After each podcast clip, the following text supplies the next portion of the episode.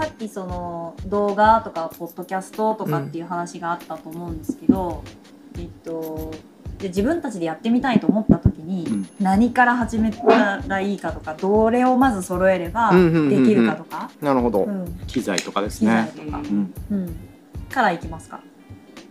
何から何からか、まあとりあえずマイク。あでもマイクがあってもミキサーがないととかレコーダーがないとダメとかってあるのでとりあえずスマホでやってみるかな。うんうんうん。一番。一番いいのは。一はうん、結局まあ音とか映像の前に、うんうん。やっぱコンテンツがすごく大事、うん。うん。なのでうんまずそこ。うん。でそこから、うん。あこのコンテンツだったらいけるとか、あの誰か見てくれるっていうふうに、うんうん。まあ、手応えがあれば、うんうんうんうん。その音と映像のクオリティを上げていけばいいっていう段階なので、なるほど。だからそれこそもう経営者の皆さんに言ってますけど、うん。まずやってみる、うん。一歩踏み出してみる、うん。うんそっからかな。なんかいきなりやっぱテクニカルなことから入ろうとするとコンテンツがもうクソつまんないのに、うん。音だけめっちゃ綺麗やなっていうのは、うん。まあ見てくれない 聞いてくれないので。う、ん。うん、なんであの、ね、たまたま今こうやって一緒にやっていて、音がまあ専門だから、うん。そこちょっとこだわってやってますけど、うん。うん多分普通にやったらね普通はできない、ううんん。いろんなまあノウハウは入れてやってるつもりなので、うん。うん。うんなんかおすすめポイントあります？この今回の体制の、うん。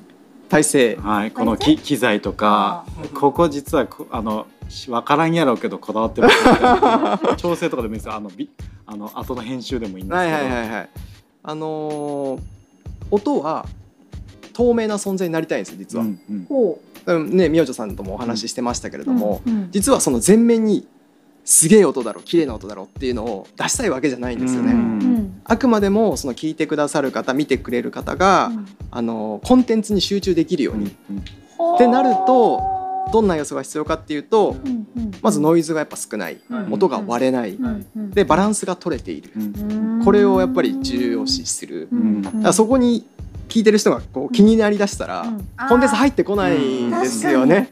また割れんじゃないかとか、うん割れたらちょっと音下げなきゃいけないんじゃないかとかって、まあ、なってしまうので、うん。それがないようにだかうん。うんらその後ろでいろいろやってるっていうその存在感をなくすっていうのが究極の目標。なるほど。なるあほど。面白い、ーうん、それをあえてこう透明な存在にっていうふうには言ってるんですけれども、ううんん結構音の部分って華やかではないんですよあんまり、うん。特にこういう人の声っていうのは、うん、なのであの前面にこう出ることはないんですけれども、うんまあそこに興味があったり、うん。ちょっとこう今日あー習ってみたいなとかっていう人にとってみたら、うん。普通に自分でやっても絶対にうまいこといかないんで、うんそれこそこの録音の段階でさっきも言ってたあの音が割れないとかっていうのも普通じゃやっぱ分かんないんですよね。うんうんうんはうん。だから3人で撮るんだったら3人で一斉にこう笑う声、そこを最大値としてうん取らないとうん割れてしまう、そうそうそうそうそう。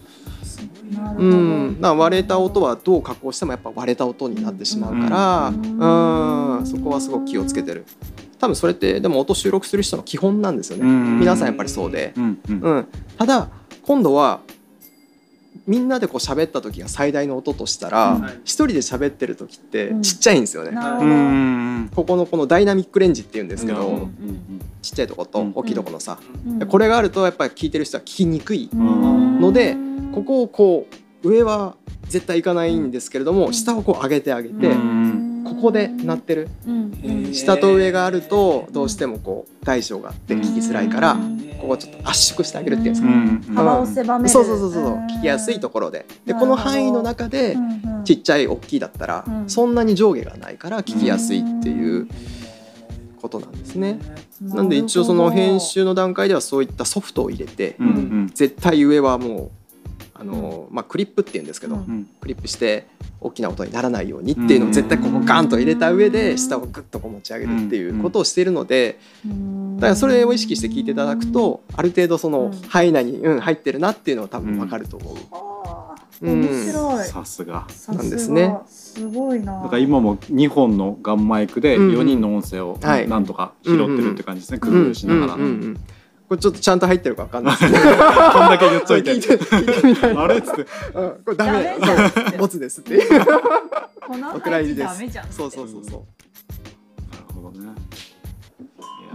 面白いですね。星野さんはそれをどこで学んだんですか？その音作りを。もともと音楽やっぱ好きだったんですよ。うんうんうん、ちっちゃい頃小学校の時いや幼稚園の時からかな、ん。昔チェッカーズが好きでとかへー。があってずっと好きだったんです。で音楽の専門学校に行ったんですよ。うん。うん。で実際にそのレコーディング科っていうところにいてでもうほとんど学校は行ってなかったんですけどで音楽の道にも特に進まずでうん。全く違うお仕事やってたんですけれどもやっぱり好きでまあ興味はあったんでしょうね。うん。でたまたま今いる会社でやる機会があったからうん。おっしゃと思って。いろいろ機材も買ってもらえるしということで。やっていくと、うん、やっぱりその配信というかネットワークに音声載せるってうん。結構普通と考え方が違うんですね実は実は。うんうん。そのデジタルの世界で言うと、うん。えーピークメーターっていうそのお音がこううんうんうん。どんだけ大きく出てるかっていう視覚的に分かるメーターがあって、うんそこのゼロを超えた時あゼロが一番上なんですけど、うんうんうん。ゼロを超えた瞬間にクリップって言ってうん。プツっていうノイズが入るううんうん。ですね、絶対そこは超えちゃダメだし、うんうん。だからそこを、まあ、実際の仕事でやっぱやってましたかね、うん。どうやったら超えないのか、ん何使ったらいいのかも全然分かんないし、うんでまずあこのソフトだっていうことでそれを入れたらまず超えない、うん。たださっきも言ったようにそのダイナミックレンジがあるから、うん。これをいかにこう狭くするかっていう、うんただあんま狭くしすぎると音の粒がこう詰まりすぎててうん。それはそれで聞きづらい。本来はその例えばあの舞台とかって一人で BGM がない状態って、うんそのささやきうんじゃないですか、うん。うんでささやきの雰囲気をやっぱり出さないといけないんですよ、うん。それをグッと持ち上げちゃうと支えてない。なるほど。なるほど。だからささやきはささやきでちゃんとやっぱ残しとかないといけないけどうん。大きな音は絶対いかないっていうここのこの幅を見つけるのすごく難しい。そうそうそうだからこうやってお話をしてると大体のその帯域っていうのは、うん、大体わかるんですけど、うんでもやっぱ舞台とかその物語性があるところはちゃんとそこを意図してそういうちっちゃくしてるわけだから、うん。そこは損なわないようにって考えたらうん。かなり難しかった。1年ぐらいかけてやっぱりいろんなソフトを組み合わせてやって、まあ、たどり着いたっていう。なんていうんですか試行錯誤して今出来上がった形なんですね。そうですね。進化系なんですね。進化系。うんそうだからどこまでそのレベルが高いことやってるか自分自身は実は分かんないんですよ。さっきも言ったようにその透明な存在になりたいからうん。別に褒められたいとかやうん。でやってるわけじゃなくって、あ今日もいい声吉村さんの声は吉村さんの声としてちゃんと聞こえるとか、うんそれがすごく大事だと思っているのでうん。うん、っていう感じですかね。面白い。うん、なんかやっぱ聞けば聞くほど写真と似てる感じはするんですよね。上のこう明るすぎて白飛びすることはないように、うんでもシャドウっていうかそのうん。暗い部分を持ち上げすぎるとうん味気ない色になるとか、なんかその辺が結構似てますね、はい。なんか情報量のコントロールみたいなところが。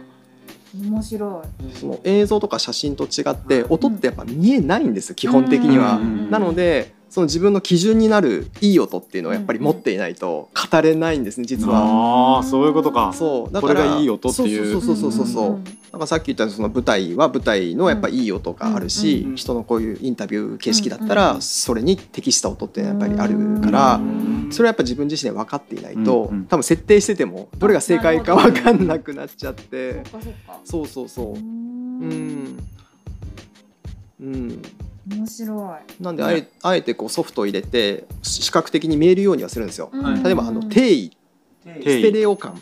うん。うん本来はこうやって広がっているから、うん。例えばが、えー、と映像で見ていると、うん。ケンちゃんと吉村さんはうん。右側にいるから右から声が聞こえるんですよ。本本来は。はいはいはいはい。ただ声っていうのは基本そういった取り方しなくて全員こう真ん中モノラルって言って、うんあの4人でこうやって喋ってるけど、うん音の聞こえ方としてはこう真ん中なんですよ、うん実は。うんうん、だから定義がちょっとずれてるとそれこそ意図した聞こえ方にならないから、そういうのを視覚的にこう見るっていうソフトがあるんですね。ちゃんとこうまっすぐなってるかとか。へそんなこれがちょっとずれてるとやっぱ聞いてるとあれずれてるなっていうふうになっちゃう。うん、すごい。なんでまあできるだけその視覚的にも確認できるようにはいろいろ入れてはいるんですけれどもそれでもやっぱりそればっかり頼ってるわけにもいかないし、うん。ちゃんと耳で聞いていいっていうのを自分自身で持っていないとなかなか難しい。はうん。なるほど。あね これはやっぱねプロの方にやってもらわないとできないことですね。うん。まずはそこからって感じがしますよね。うん。うんなんかあれじゃないですか。MTR の知らない世界って感じじゃないですか。これ音音編。音編。基本そうですねあの声ってめちゃくちゃちっちゃいんですよ実は。へ音ー。音世界で言うと。音世界、ううん。ん。デジタルで打ち込みと呼ばれるような音っていうのはうん。もうすごくギュッとなってるからん。すごくよく聞こえるんですけど声ってめちゃくちゃちっちゃい。だからそれを増増幅してあげないとうん。ちゃんと聞こえないんですね。うーん。なのでこうやってマイクで拾ってますけどうんうん。うん本当はもう元ネタはすっごくちっちゃい 聞こえないよっていうぐらいちっちゃくって。そうなんですか。うん。あただあのちっちゃいのをうん。大きく編集で持ち上げることはできるんですけど、うん。そうすると今度は周りのノイズも一緒にこう、うん。なってしまう。SN 比って言ってシグナルとノイズのそのレシオうん。対比があってそれがもう合わなくなっちゃうからそこも難しい。ここはあのスタジオではなくってうん。オープンスペースだからうん。やっぱ車の音とかうん。冷蔵庫の音とかうん。どうしても入ってしまう。でそれを声に合わせてあげるとみんな一緒にこうついてきちゃう。うん。うん。だからそれはまあソフトであのノイズは除去してるんですけれどもそれをしないと多分自分のその iPhone じゃ聞こえないから音を上げたらみんな一緒についてくるから聞こえづらい。うん。結局聞こえないそうそうそううそうそう。そうすごいな。あじゃあぜひこのポッドキャストも他と聞き比べてほしいです そねれプレッシャー。どんな技術が使われているか。いるでしょうかっつって。でもあんまりその加工前を聞いてもらうことってきっとないと思うんですよ。うん。多分比べるとうん。あーって いう。それも面白いかもしれないですけどね。うん。うんうんうん聞いていただくのは。ううん。ん。YouTube も音綺麗なのがちょっと売りですもんねね。うちは、ううん。んそうですね。聞きやすくはしてるとは思いますね。うん。水藤さんの動画から音楽ついてなんかあの雰囲気結構好きですおおー。ー音楽ついてるけど聞きやすいじゃうんないですか。うん。うん。うん。この感じ。すごい好きですけどうんうね。ん BGM のボリュームについてはね、うんなんかそうですね聞く環境によってそうだいぶ違うんです。ううんん。ただまあ白崎さんの回はちょっとやっぱ大きかったかなとは。うだうんから今えっ、と志保さんか志保さんはいさんの回はもうだいぶ落としてます。ううんん、うっすらと。うん。どうしてもこう聞くと余すことなく全部音が入ってくるから、うんちょっと大きめなに聞こえるんですけど、うん PC でそのままスピーカーで流してるとここの空気がある分すげえいい感じのボボリュームというかバランスになる、ううん。んだからそのどっちも叶えようとすると結構そのチューニングが必要になってくるので、うん。今のところ僕らのえっとポッドキャストポッドキャストじゃないわ。YouTube とかはやっぱスマホがちょっと多いぐらい。で PC、うん。まあ、半々ぐらいなんですけどちょっとスマホが多いぐらいで、うん。うん。でほとんど iPhone の方が多いっぽいです。そっちに合わせていくのがいいのかなってどうなのかなって感じですよね。まあこうご期待ですね。今後も。何かあったら、そういや、そう何回か締めに入ってるんですけど。そうなんかあったらご連絡くださいですよね、はい。音で何かあったら、はいそうですね。うん、ノイズ消します。かっこいい。消し屋ですね。消し屋。ノイズ消し屋